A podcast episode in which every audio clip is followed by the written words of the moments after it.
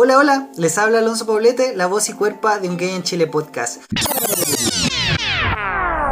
Soy Alonso Poblete, la voz y cuerpa de Un Gay en Chile podcast y les doy la más cordial bienvenida a un nuevo episodio de Un Gay en Chile podcast. Segunda temporada.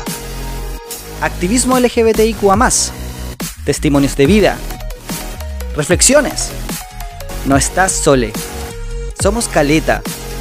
Somos muches historias de vida, personas como tú, diversas, disidentes, comunidades, cultura LGBTIQA. Bienvenido a un Gay en Chile podcast. Bienvenidos a un nuevo episodio de Un Gay en Chile podcast. Soy Alonso Poblete, voz y cuerpo de Un Gay en Chile podcast y te doy la más cordial bienvenida a este episodio, una ex cola condenada a la concejalía. Entrevista a Vicente Gutiérrez Werner. En este episodio, Vicente, activista LGBTIQA, autor del libro Ansioso y Desnudo, ex miembro de la banda Cola Condenada, periodista y conductor del podcast El Amor Según, es también candidato a la concejalía de Ñuñoa. Vicente nos cuenta cómo comienza su historia de activismo LGBTIQA, al comprender que no irá al infierno por ser gay, sus inicios en la religión evangélica le hacen conocer una forma de vida que luego decide dejar atrás. Vicente forma parte del grupo musical y performático Cola Condenada, grupo que le tengo mucho cariño por las letras de sus canciones. Luego nos cuenta cómo deja ese espacio para adentrarse a otra área de activismo político militante e institucional. Además, Vicente nos presenta sus propuestas para Ñuñoa. Yo les recomendaré escuchar otro episodio sobre política. La paternidad también es política. Entrevista a Rolando Suárez. Rolando, militante de Revolución Democrática, papá y gay, el año pasado nos explicaba la importancia de la participación y representación de las disidencias en los espacios de poder y además nos compartió por qué ser padre lo motiva más a trabajar en política. Bueno, comencemos entonces con la primera parte de la entrevista a Vicente Gutiérrez.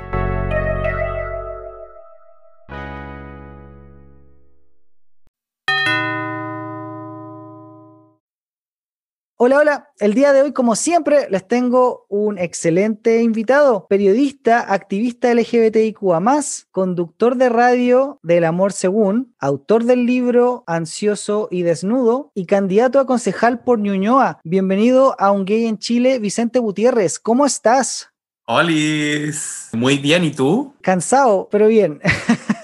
Muy feliz de estar invitado a este podcast. ¿En serio? Wow, de hecho el honor es para mí. De hecho el honor es para mí, de verdad. Como me parece muy bacán tener la oportunidad de entrevistar a personas que han estado haciendo hartas cosas, ¿cachai? Personas que tienen tremendos currículum, personas que han hecho cosas, siento yo, muy bacanes acá en Chile y que a veces no tenemos tanto conocimiento de que estas personas existen. Y aparte que son de la población, comunidad LGBTIQA Así que bacán, de verdad. Y pues súper importante darle representatividad a la comunidad que está totalmente subrepresentada en básicamente todos los espacios, sobre todo los espacios de poder y los espacios políticos todo, todo el rato. Oye, Vicente, me gustaría que nos contarais de ti. Igual esta pregunta para mí era como conflictiva porque siento que de las personas que he entrevistado en el podcast, yo creo que eres una de las personas o de algunas personas que sí ha tenido más visibilidad. Entonces, me gustaría que nos contarais para las personas que no te conocen o que están escuchando y son quizás de otro lugar o, no saben quién eres tú, ¿quién eres tú? ¿Nos podríais contar un poco algo que sea más quizás como el dato rosa, lo anecdótico o quizás como algo más oculto o sentís tú que ya lo has contado todo y eres una persona súper transparente? No, por supuesto, siempre se puede contar. Bueno, mi nombre es Vicente Gutiérrez, tengo 26 años, soy Géminis, soy periodista. Como muy bien me presentaste tú, conduzco el programa El Amor Según, que es un podcast musical, Radio Súbela. Publiqué un libro llamado Ansioso y Desnudo. Algo muy relevante para mí de mi biografía es que fui criado en una familia evangélica tremendamente conservadora y creo que eso me ha definido como humano, ha definido mi sentido del humor, ha definido mis convicciones políticas, me ha definido en una amplia gama de cosas. Voy por la lista Pro Dignidad, soy del Frente Amplio, soy un Frente Amplista. Me gusta mucho comer Nutella, me gusta mucho comer pillows, Me gusta hacer deporte, comparto un gato con mi hermana que se llama Jugo y me gustan mucho los animales y los insectos y soy muy ñoño al respecto. Me dedico a rescatar insectos y animales nativos que están como, no sé, que me los encuentro en la ciudad y los llevo al cerro, soy como ese tipo de ñoño. Me sé la coreografía entera de Slave for You de Britney. Eso sería como un dato rosa, claro. Oye, Vicente, y respecto a tu historia de activismo LGBTIQ, me gustaría que nos contaras un poquito de esta historia. ¿Cómo nace? Es algo que, bueno, tú nos contaste que recién que la influencia de la crianza evangélica fue importante en ti. Entonces, ¿es algo que nace de tu familia o no creo?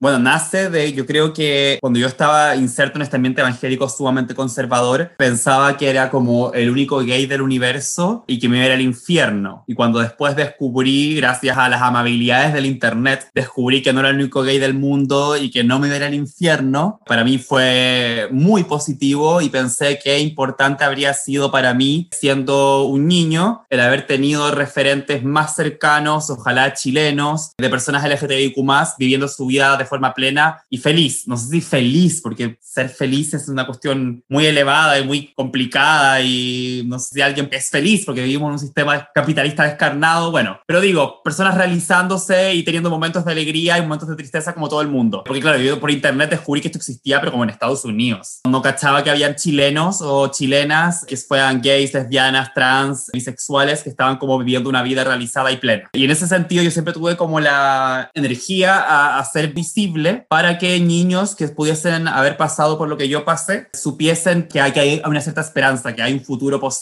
¿Qué edad tenías? ¿Eso qué año fue más o menos? ¿Que te das cuenta de eso? Chico, yo creo que 18, 19 años. Me puse como a contar mis experiencias en mi Instagram, en posteos de redes sociales, lo que me llevó a que me pidieran hacer columnas para medios escritos, primero medios más alternativos, después medios más tradicionales. Después, bueno, publiqué el libro que va súper de esto. También tuve una época que hacía performance. que tengo ahí medio oculta, pero existió eso también, que ahí estuve, viajé por otras ciudades de Chile haciendo estas performances, participé de muchos conversatorios, he apoyado a muchas organizaciones también, bueno, trabajé en el Congreso, específicamente apoyando en el área comunicacional, soy periodista, proyectos impulsados o apoyados por el Frente Amplio respecto a temáticas vinculadas a la diversidad sexual. Por ejemplo, estuve haciendo una campaña, toda la campaña desde el Congreso, desde los partidos de izquierda del Congreso que apoyaban la ley de identidad de género. Me gustaría que, que nos contarais la recepción de las personas del activismo performático que tú hacías ahí, antes de que te fueras como al Congreso y algo que, no sé, quizás la mayoría de las personas asocia como algo súper serio. ¿Cómo era la experiencia de participar en esos conversatorios, de hacer, no sé, yo sé que hiciste música también, pegaron harto, al menos a mí me pegaron harto. Sí, no, ahí tuvimos una época en que, claro, que esas canciones pegaban. Yo tenía una banda que se llamaba Con la Condenada, que tenía, bueno, el discurso era que no había violencia en la desnudez o en la exhibición del cuerpo o en la apropiación de la propia sexualidad, a la redundancia, o en plantearnos como seres sexuales y que la violencia estaba en otras cosas. Y eso es lo que tratábamos de descubrir y de transmitir, haciéndole un homenaje a una artista que yo admiro mucho, que ni a los talones le llegábamos, pero es hija de perra, que en paz descanse. Y en ese sentido, bueno, creo que era en política, yo siempre pensé que me iba a pesar y al comienzo me pesó, alguna gente a veces me sacan cara, como, oye, pero tú hay pilucho, como que vas a andar ahora haciéndote el serio. Yo creo que una cosa no se resta con la otra, creo que no te hace menos serio la forma en que ejerces o vives tu sexualidad, en ningún caso. Mostrar el cuerpo no te hace menos inteligente profesional, eso por un lado, y por el otro, creo que bueno, que uno vive procesos, y en ese sentido, cuando era un joven de 18 años en la universidad, me hacía mucho sentido hacer performance, me hacía mucho sentido la disidencia del underground, y ahora que soy mayor y tengo otras herramientas, me hace más sentido en este momento a mí, con mis herramientas actuales, el hacer política tradicional y tratar de disputar esos espacios que están cooptados por solo personas heterosis. Pero creo que ambas dos cosas son válidas, solamente que es el camino que yo elegí tener ahora. No, de más, de más, pero eso es como la reflexión que tú hacías ahora. Yo lo que te preguntaba era cómo la gente recibía tus canciones o tus intervenciones artísticas o tus voladas, como tus ah, posts de Instagram. Perdón por no responder la pregunta. A eso me refería, como cuál era la eh. recepción de las personas en ese momento, cuando tú estabas haciendo todo esto porque decidiste hacerte visible, decidiste tirarte con este proyecto que igual era como, siento yo, contestatario, con harto sentido del humor. Había de todo, había mucha buena onda, o sea, dimos como shows en hartas discotecas de varias ciudades y la gente era bacán, coreaba las canciones, nos iban a ver, era increíble. Pero que es algo que siempre pasa, que yo creo que, o sea, siempre lo comento, que es que a veces como que uno, a medida que va creciendo, se va armando como su especie de burbuja o microcírculo de personas que piensan parecido a uno o personas LGTBIQ+.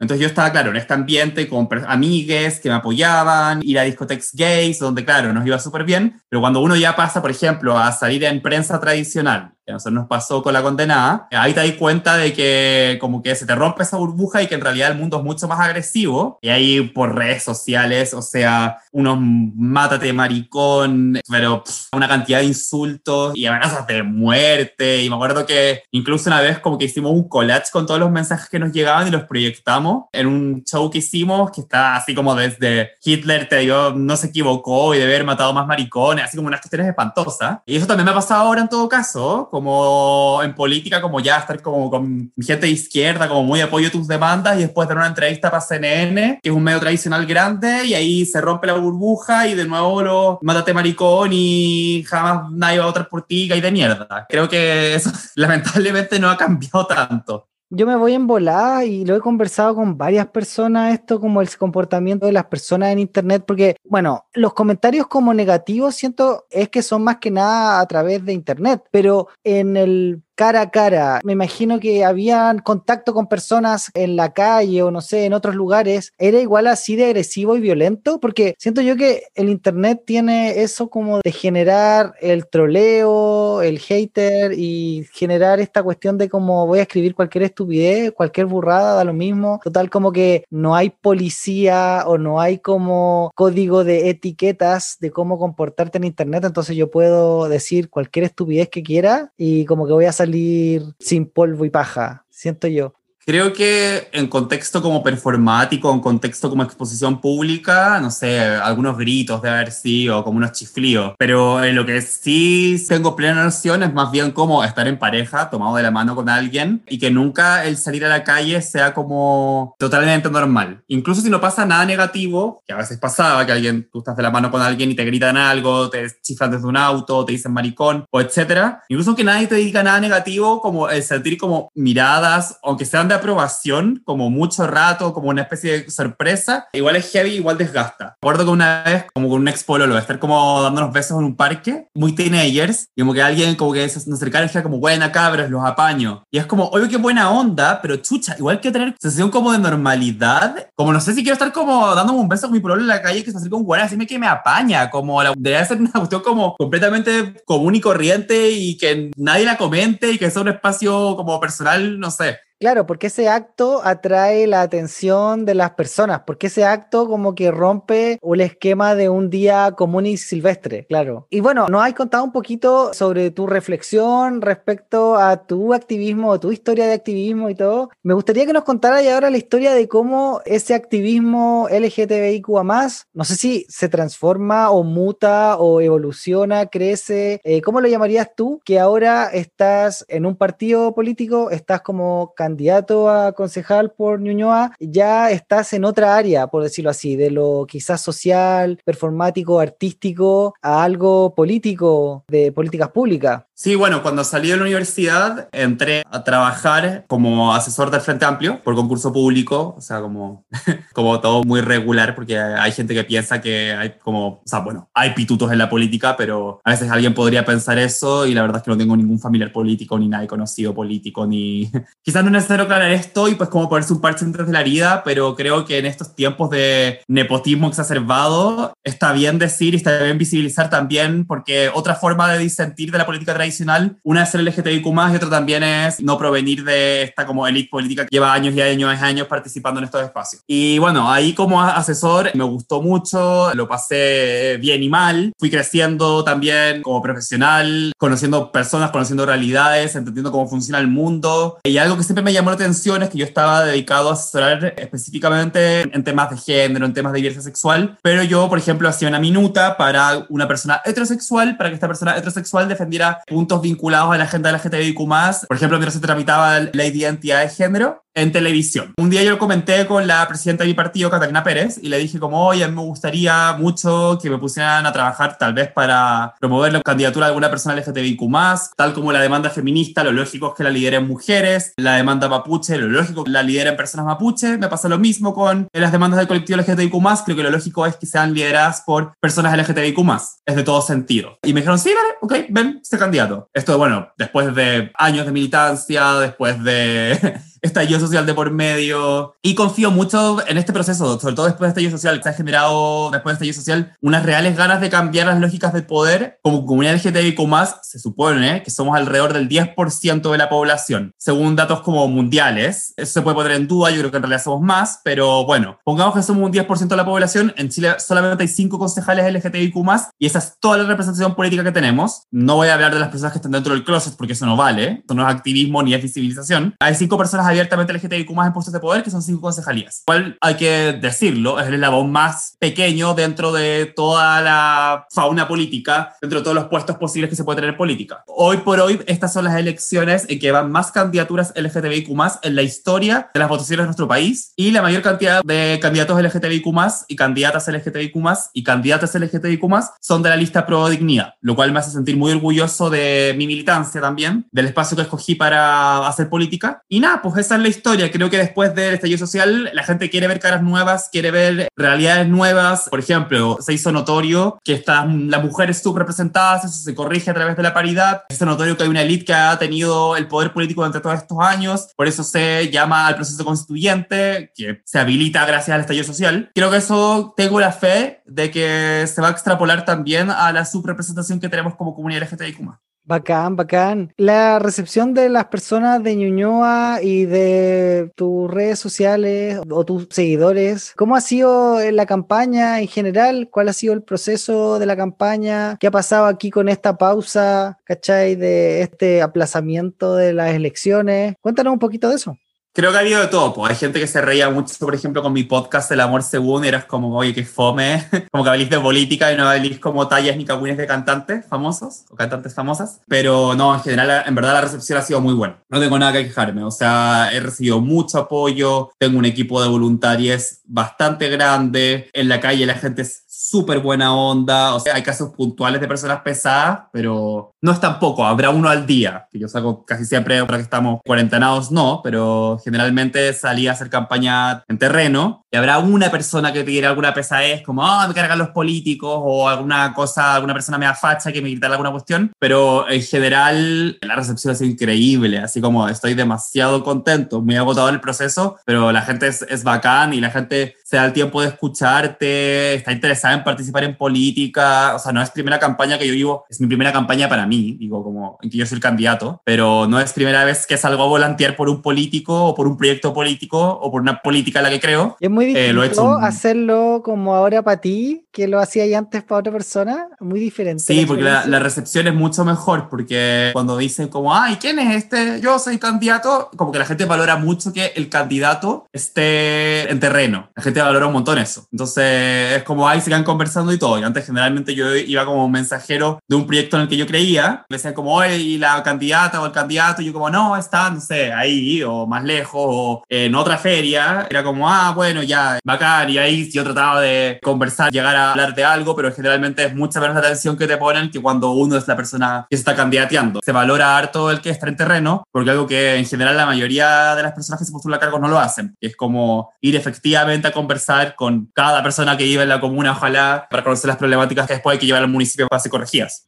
Oye, Vicente, ¿y te ves ahí en la concejalía? ¿Cuáles son las reales posibilidades? Yo sé que en estas elecciones como que es súper difícil hacer pronóstico, es súper difícil como que hacer matemáticas, cálculo, etcétera. ¿Te ves en la concejalía? ¿Está ahí? ¿Está tu puesto ahí? No puedo decir que estoy asegurado. La verdad es que creo que sí voy a ganar las elecciones, que pudo decirlo así, pero la verdad es que sí creo que voy a ganar las elecciones y eso también me da mucha felicidad, pues como el ser una candidatura LGTBIQ más competitiva, porque a veces pasa que como para rellenar el cupo es como ya tiramos a esta niña lesbiana, a este niño gay, a esta niña trans, pero no se le dan recursos, se la pone en última lista, cero priorizada, cero competitiva en el fondo de la candidatura. Entonces yo creo que lo bueno ha sido que acá se me ha dado el espacio para realmente hacer la pega y creo que es una candidatura competitiva. Ahora, eso se tendrá que ver eh, después si es que salgo electo, pero creo que hay altas posibilidades. Buenísimo.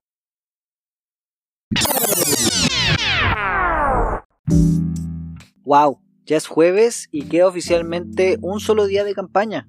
Se me han hecho muy largos estos días.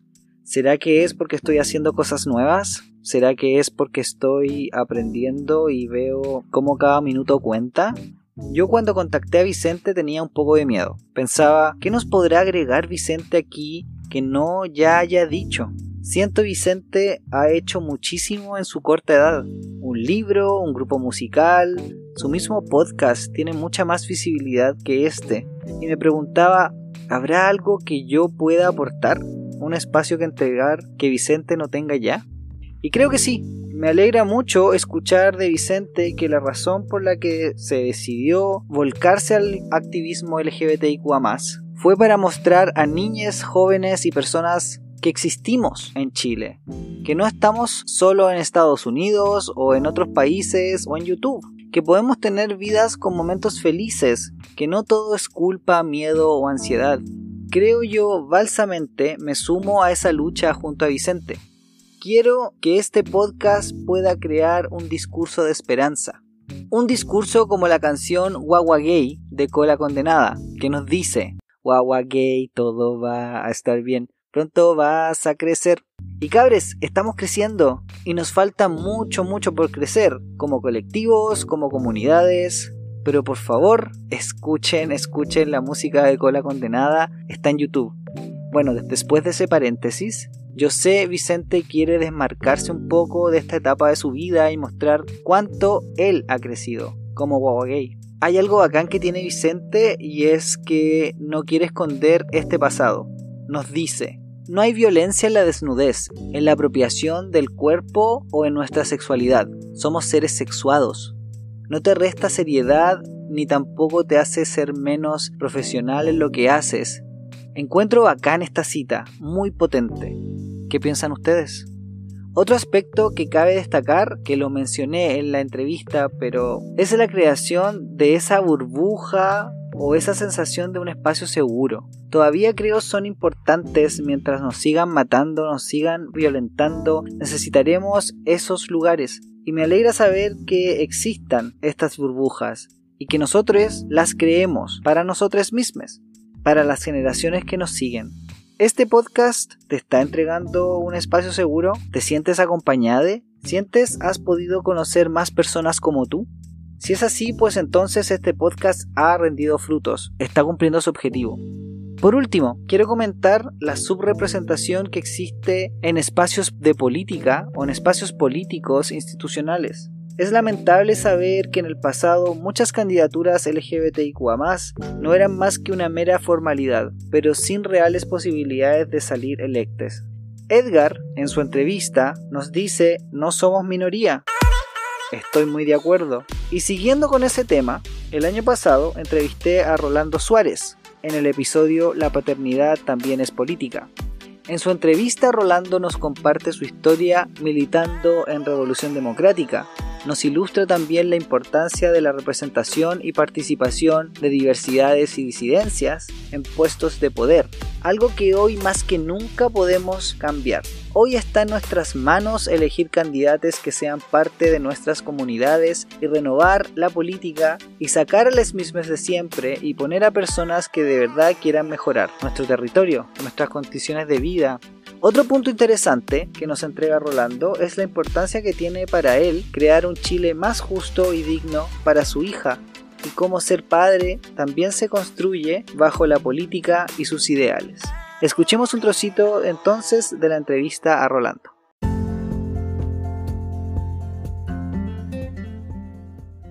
Gran parte de lo que estamos viendo ahora es como este país de cartón, que, que podemos decirlo de alguna forma, que a la primera lluvia se deshace, que si bien tú podís tomar el activismo LGBTI o los temas de las diversidades y disidencias sexuales desde el activismo o el de la ONG, siempre pensé que faltaba como una patita que era como la política, que finalmente es la que concreta los cambios, las transformaciones que tú querías hacer. Hay que hacer activismo para que tus causas sigan curso y eso implica contagiar a más personas con esto también, porque también no lo puedes hacer solo, ¿te Entonces, claramente eso implica que tú converses con más personas, pero también implica que tú entiendas las claves con las que se manejan en política, que son distintas también a, las que se manejan como en la sociedad civil también. Y implica también entender las lógicas de poder que existen, e implica también manejar esas lógicas de poder y también como meterse en ese, a veces, como gallito de fuerza. Yo creo que la paternidad, eh, en mi caso por lo menos, es imposible no verlo también como un espacio, como un espacio político, un espacio de incidencia política, porque gran parte de cómo yo pienso que debería ser Chile, lo pienso en cómo me gustaría que mi hija creciera y cómo me gustaría que ella se relacionara con los demás y cómo me gustaría que los demás se relacionen con ella. Era como súper cuestionado igual.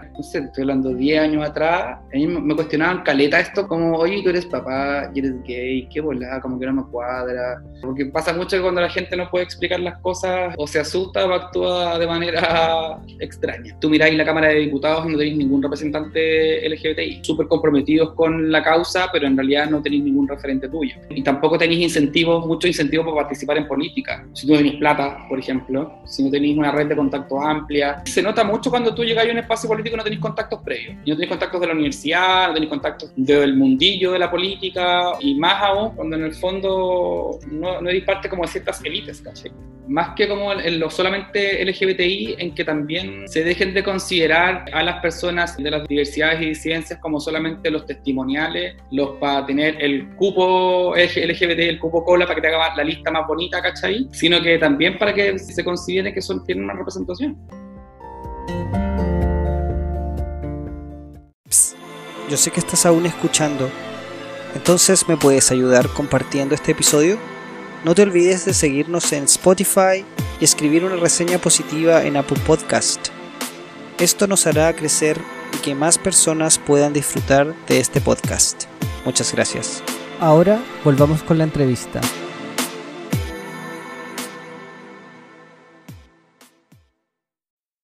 Oye Vicente, según tu visión de la comuna, ¿cuáles son las principales problemáticas que ves en la comuna de Ñuñoa y pensando la segunda parte de la pregunta en la población LGTBIQA en la comuna de Ñuñoa? ¿Cuáles son las problemáticas como generales y cuáles son las particulares de esa o nuestra población? Bueno, problemáticas generales. Creo que la principal problemática ahora que tenemos es transparencia. Llevamos más de 24 años de derecha en el municipio y a propósito de eso, a mí me consta que a través de las corporaciones municipales se le pagan sobresueldos a personas que son cercanas al alcalde, cercanas al sector político que representa al alcalde y que están trabajando, no sé, 10 horas semanales por 2 millones de pesos de sueldo al mes, que es algo que difiere mucho de la realidad de la mayoría de los chilenos y chilenas, y que en el fondo no están haciendo la pega. Los recursos de la municipalidad, de la municipalidad de Ñuñoa es una comuna con recursos, no están siendo gastados en lo que tienen que ser gastados, que es en mejorar la vida de las personas que viven en la comuna. En ese sentido, yo creo que lo primero que tenemos que hacer cuando entremos es auditar el municipio, ver en qué se está gastando la plata. Yo sé que nos vamos a encontrar con cosas. Eso, por ejemplo, auditando la Corporación de Deportes, la Corporación de Desarrollo Social, que incluye salud y educación, dos temas muy importantes. La Corporación de Cultura también. Eso por un lado, en problemas generales. Otro problema general muy importante es cómo se ha dejado de lado cierta parte de Ñuñoa. Por un lado está la Ñuñoa de la Plaza de Ñuñoa, está la Ñuñoa más cercana a Providencia, en la que se ponen recursos, que es bien mantenida, y por otro lado está la Ñuñoa de Grecia para acá, detrás del Estadio Nacional, que está en una situación de completa desprotección. Ahí hay problemáticas que no hay en el resto de la comuna. Hay delincuencia, hay pobreza, hay narcotráfico, y ahí hay que claramente entrar a trabajar. Y cuando hablo de delincuencia, por ejemplo, que es un tema, no digo que llenemos de pacos ni una lógica punitivista. Simplemente tener bien iluminado, usar bien las áreas libres, usar bien las áreas verdes, poner juegos infantiles, poner máquinas de hacer ejercicio, incentivar el que se use la vía pública. Y eso está comprobado que hace inmediatamente del lugar un lugar más seguro y mejora la calidad de vida de las personas que viven ahí. Otro tema que se tiene en Ñuñoa también, por ejemplo, es que no hay ningún lugar para denunciar violencia intrafamiliar en Ñuñoa. Entonces las mujeres que son golpeadas tienen que ir a Providencia. Obviamente al ir a otra comuna que no es la suya, tiene más problemas burocráticos, por un lado, y por el otro lado, el tomar una decisión tan difícil como denunciar a tu pareja por golpearte, lo lógico sería que en el lugar en el que tú vives tú tengas inmediatamente eh, todas las facilidades para poder hacerlo porque no es una decisión fácil de tomar. Esto como problemáticas así como generales que yo veo como lo primero que quiero resolver apenas entra el consejo. Y en cuanto a diversidad sexual, Hoy por hoy en Ñuñoa hay un departamento de diversidad en el que trabaja una persona que eh, está dedicada más bien al tema de migración. Lo que tenemos que tener es un departamento de diversidad que sea fuerte y contemple a todos los grupos discriminados que están incluidos en la ley antidiscriminación. Y no en la actual, sino que en la que se está reformando. Esto en el Congreso. Es decir, a personas en situación de discapacidad, personas de la diversidad sexual y de género, personas viviendo con VIH específicamente, personas enfermas, mujeres, migrantes, personas del espectro autista, personas en situación de envejecimiento y que haya un apoyo real y concreto a estas personas que son discriminadas y también para poder acceder a las distintas prestaciones que necesitan para sus diversas áreas. O sea, por ejemplo, una persona viviendo con VIH que sea orientada respecto a qué centro de salud tiene que ir. También es importante que haya acompañamiento psicológico para todas las personas de estos grupos que acabo de mencionar porque el ser discriminadas efectivamente conlleva secuelas psicológicas. Eso por un lado. Por otro lado, también una propuesta que tengo es incentivar un cupo laboral trans dentro del municipio para que aseguremos la contratación de personas trans y además incentivemos la contratación de personas trans en comercios que funcionen dentro de la comuna. Así también asegurando que los comercios que funcionen dentro de la comuna sean capacitadas en no discriminación tanto a clientes como a personas que trabajen en el comercio y que tengan sellos de no discriminación. Y en el caso de que sean denunciadas y estas denuncias se comprueben, se les quita el sello y así la gente de, la comuna pueda saber a qué comercio ir o no ir dependiendo de quienes cumplan o no con las normas propuestas. Eso, perdón por haberme extendido. No, tranqui, tranqui. Si de hecho te iba a seguir preguntando, ¿Sientes tú que hay algún eje o algo central que no sea de estas problemáticas particular que no hayáis mencionado? ¿Algo de tu eje o de tu programa en particular? Si algo se te ha olvidado o te faltó mencionar. No, hay más, siempre hay más. Otro tema que me parece muy relevante es el tema de salud mental. Hay muy poquitos psicólogos y muy pocas personas trabajando, o psicólogas, muy pocas personas trabajando en atención de salud mental y creo que es un tema muy relevante que sobre todo la pandemia lo ha dejado muy descubierto. Y en sentido, bueno, primero creo que hay dos cosas. Una es la evidente falta de acceso. Tienen que haber psicólogas y psiquiatras disponibles para la población. Eso por un lado. Por otro lado, necesitamos que se cree una farmacia popular tal como la existe en Recoleta, que contemple medicamentos vinculados a salud mental. Eso por el lado del acceso. Y el otro es el lado de la estigmatización de la salud mental. La salud mental y la salud física o tradicional no deberían ser cosas que estén disociadas. Tienen la exacta misma relevancia y es muy válido es tan válido como pedir licencia porque te enyesaste una pierna o porque tienes un resfrío, como pedir licencia porque estás deprimido o tienes alguna enfermedad vinculada a la salud mental. Y es tan válido tomar medicación por una cosa o por la otra. Y sigue habiendo una idea que, aunque a veces pensemos que está superado y que hemos mejorado como sociedad, sigue estando esta idea muy noventera de ir al psiquiatra es de persona loca y al psicólogo es de loco. Las locas van al psiquiatra, los locos van al psicólogo. Eso no es así. ¿Y eso cómo se cambia? Yo creo que, bueno, además de capacitaciones a los comercios, a los lugares de trabajo, para que entiendan esta problemática, al, por ejemplo, no poner problemas dando licencias o no estigmatizar a quien tiene una medicación vinculada a salud mental a través de capacitaciones y talleres en colegios. Y eso también se vuelve a tomar con el tema de la discriminación contra la comunidad LGTBIQ+,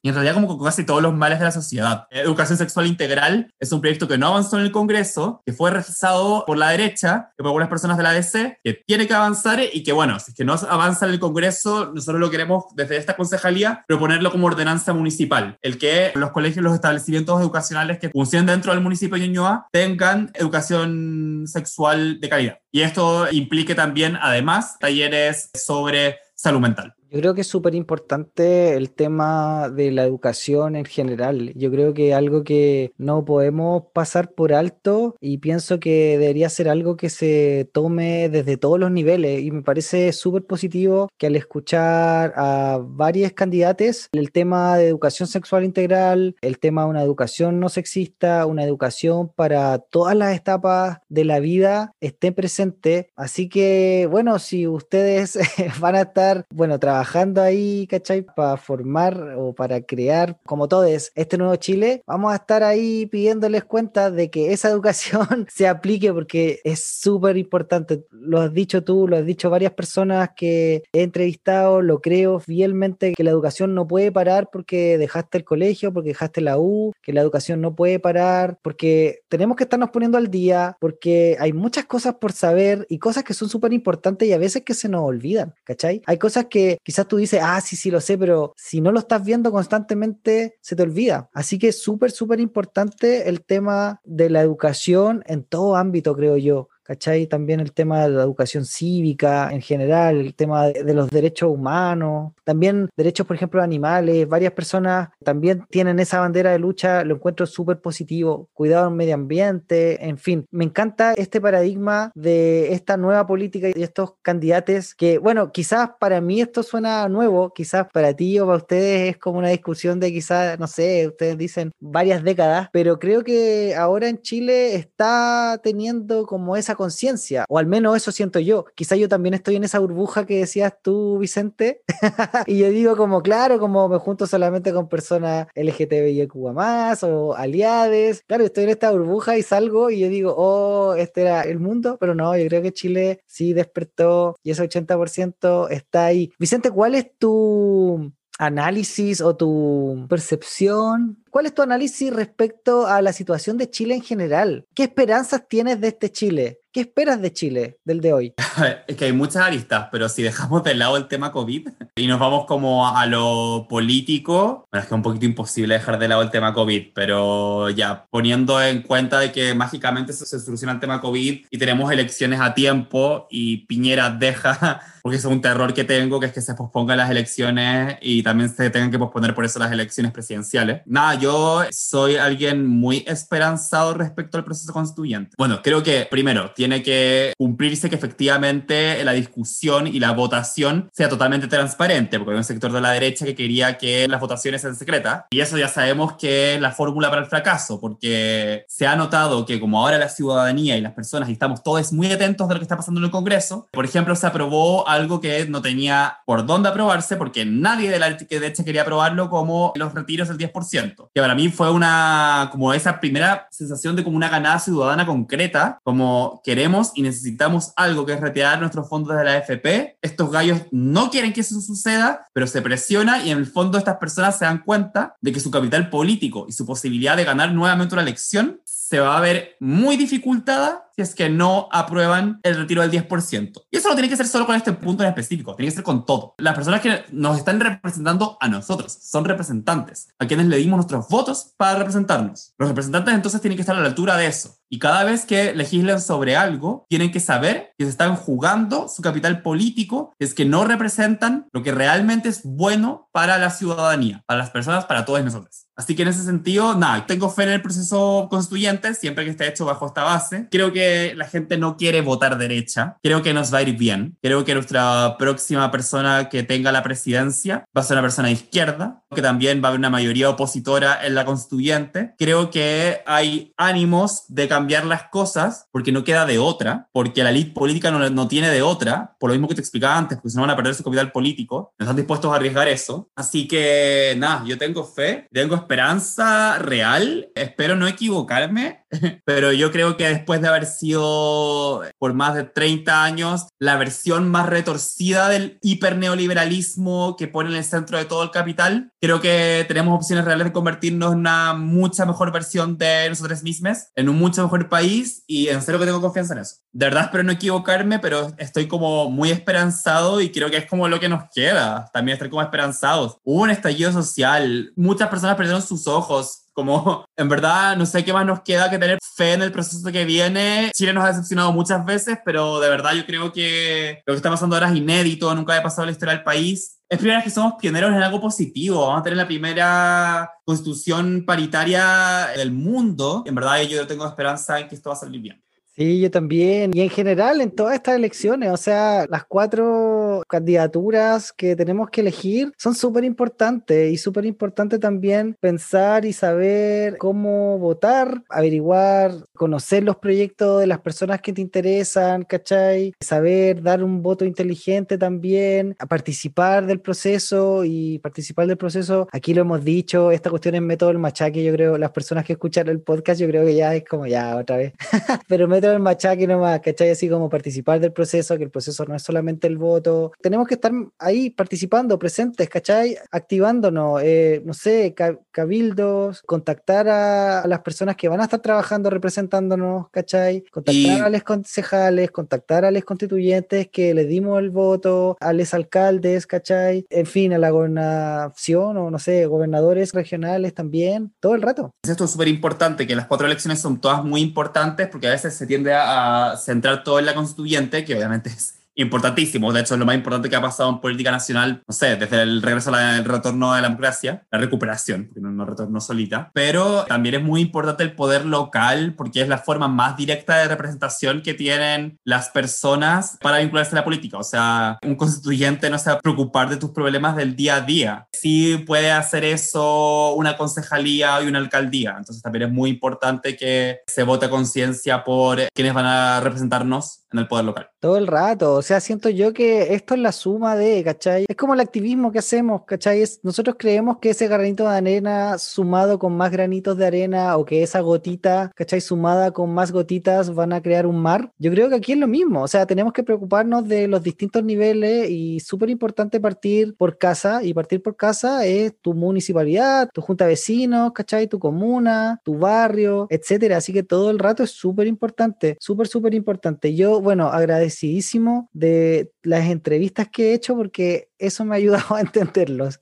a entender que realmente es algo muy importante. Oye, Vicente, estamos llegando al final de la entrevista y me gustaría que nos pudieras regalar algo para ver, para leer y para escuchar. ¿Qué nos recomiendas? Ya, voy. Ya voy a ser muy honesto. Voy a decir las cosas que yo consumo, que no necesariamente son como, oh, qué cosas más politizadas. No, dale, si quieres recomendar anime, si quieres recomendar, no sé, canto tibetano, no sé si es que eso existe, pero... Y vinculada a la izquierda tradicional, pero nada, les recomiendo dos discos. Ya, yo soy un fanático del perreo, me encanta el reggaetón. Les quiero recomendar el último disco de Carol G. ¿Ustedes creen que Carol G es solo Tusa y Bichota? Pero no, es mucho más que eso por favor, ponga atención, sobre todo a la canción Location y al maquinón. Sé que no se puede carretear porque estamos en pandemia, no se puede ir a las discotecas, pero te va a transportar a una fantasía discotequera maravillosa. También les recomiendo escuchar, para quienes no han escuchado, pero yo creo que mucha gente lo ha hecho, el último disco Stangana y las últimas canciones de Aaron Piper, que es un hito lindo que salía como una serie juvenil española. Y yo dije, como, ah, ya, hoy voy a hacer mal a su música. Como le tengo cero fe, como al, no sé, como al niño medio como de factoría producido y todo, pero no, es increíble. Les recomiendo en específico la canción Nieve. Eso para escuchar. Para ver, les recomiendo ver la serie It's a Sin, que está hecha por el mismo Russell T. Davis, que es la misma persona que hizo Queer as Folk, que es como esa serie icónica gay, y también Years and Years, que es como una serie distópica, apocalíptica, terrible. It's a Sin, que es una serie de como cinco capítulos basada en, en la crisis del VIH en los 80 en Londres. Es hermosa, es chistosa, eh, de como que lloras y te ríes y te enamoras de todos los personajes y es como cotidiana como la vida, pero como esas series que tienen como esa cotidianidad que es exquisita, o sea, que es como bacán, que es como, o sea, pasan cosas importantes, obvio que sí, pero no es como que, como, oh, grandes vidas de personas muy importantes, no, es como gente normal, común, como uno, que tiene conversaciones triviales, que a veces dice cuestiones estúpidas, que a veces se equivoca, que a veces dice guafacanes también, que tiene conversaciones profundas, que tiene conversaciones súper superficiales, como es la vida, y eso me parece que es muy bacán. Y para leer, les quiero recomendar el libro Qué vergüenza de la escritora chilena Paulina Flores que son, bueno, una serie de cuentos que tienen como denominador común que eh, están protagonizados casi todos por mujeres de clase baja y todos tienen como un giro inesperado que te deja como wow. Así que nada, eso les recomiendo. Buenas, buenas, buenísimas recomendaciones. Entonces, oye Vicente, para despedirnos, algo que se nos haya olvidado preguntarte, que se te haya olvidado recalcar o resaltar, déjanos un último mensaje. Nada, te quiero, bueno, primero a ti dar las gracias por invitarme a este espacio. Segundo, darle las gracias a quienes han llegado hasta el final del podcast. Y nada, decirles que voten. Es demasiado importante votar y por favor infórmense bien de los proyectos y las propuestas de las personas por las que van a votar. Así que eso, nada, el llamado a votar porque es la mitad de la carrera nomás que ya ganado la prueba, pero si la prueba saca un 80% y después no votamos y no escogemos a las personas que defienden esos valores, los valores de la prueba, sin querer arrogarme esos valores ni arrogárselos a mi sector político, pero digo, como los valores transformadores que quieren cambiar este sistema, al sistema al que estábamos rechazando al votar la constitución que actualmente nos rige, hay que votar y hay que votar por quienes defiendan eso. Todo, todo el rato. Oye, gracias a ti, Vicente, por haber querido participar, por habernos regalado estas palabras, estas recomendaciones y este mensaje. Yo disfruté de esta conversación y espero que ustedes que nos están escuchando también lo hayan hecho. Vicente, si las personas te quieren contactar, ¿cómo pueden hacerlo? ¿Pueden hacerlo, mejor Eh, dicho? entren a mi Instagram. Sí, pueden hacerlo, por supuesto que pueden hacerlo. Entren a mi Instagram, Vicente Gutiérrez Ver, Ver de Werner, que es mi segundo apellido, Belarga. Vicente Gutiérrez Belarga ER. Yo contesto todo. Estoy muy preocupado de quién me hable y quién no. O sea, no de quién no, en realidad, qué raro eso. Estoy muy preocupado de, de responder los mensajes de las personas que me hablan. Y si alguien quiere participar más allá, también tenemos un chat de WhatsApp. Inmediatamente yo doy mi número, podemos conversar. Así que cualquier persona que quiera participar de esta campaña está más que bienvenida. Así que eso, están todos muy invitadas a participar. Súper, entonces te contactamos por Instagram. Vicente, muchas, muchas gracias. Y nos estamos Muchas escuchando. Cuídate, Nos que estés muy bien. escuchando. Chao, Cuídate. chao. Chaito.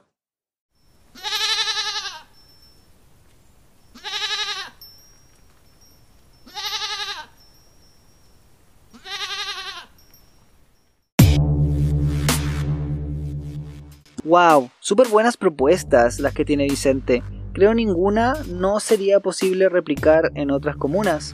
Algo que nos dice Guido en el episodio anterior es la importancia de la calidad en el trabajo del gobierno. Creo es fundamental que todos los procesos se sometan a auditorías periódicas para saber el estado de las instituciones gubernamentales, así como las empresas lo tienen que hacer cada seis meses, uno o dos años.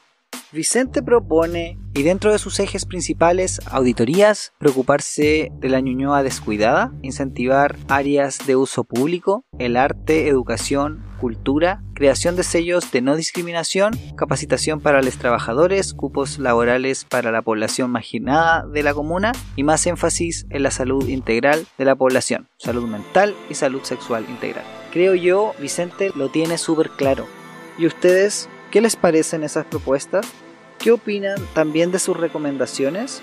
Yo me doy la libertad de recomendarles a ustedes escuchar el podcast de Vicente, El Amor Según, leer también su libro, Ansioso y Desnudo, y por supuesto, perrear junto a Cola Condenada. Soy Alonso Poblete, voz y cuerpa de Un Gay en Chile podcast, y me despido de ustedes con un beso y un abrazo. Nos estamos escuchando en el próximo episodio. Chao, chao. En el próximo episodio. típico video del osito polar que estaba solito en un trocito de hielo en el polo norte y que se le estaba derritiendo el hielo.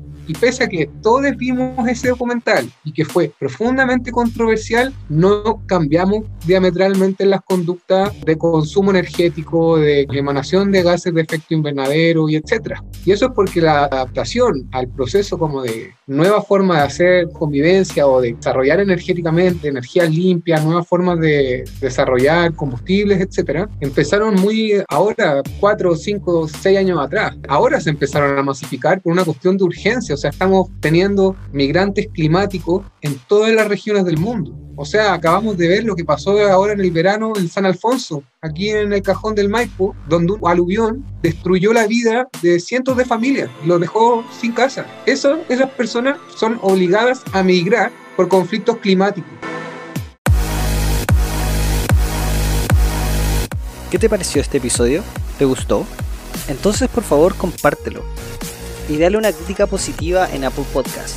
Síguenos en Spotify y si quieres ser parte del equipo Un Gay en Chile Podcast o darme una entrevista o participar y colaborar, como tú quieras, sígueme en Instagram, Un Gay en Chile Podcast, Facebook, Un Gay en Chile Podcast, Twitter y TikTok. Nos estamos escuchando. Besos. Chao, chao.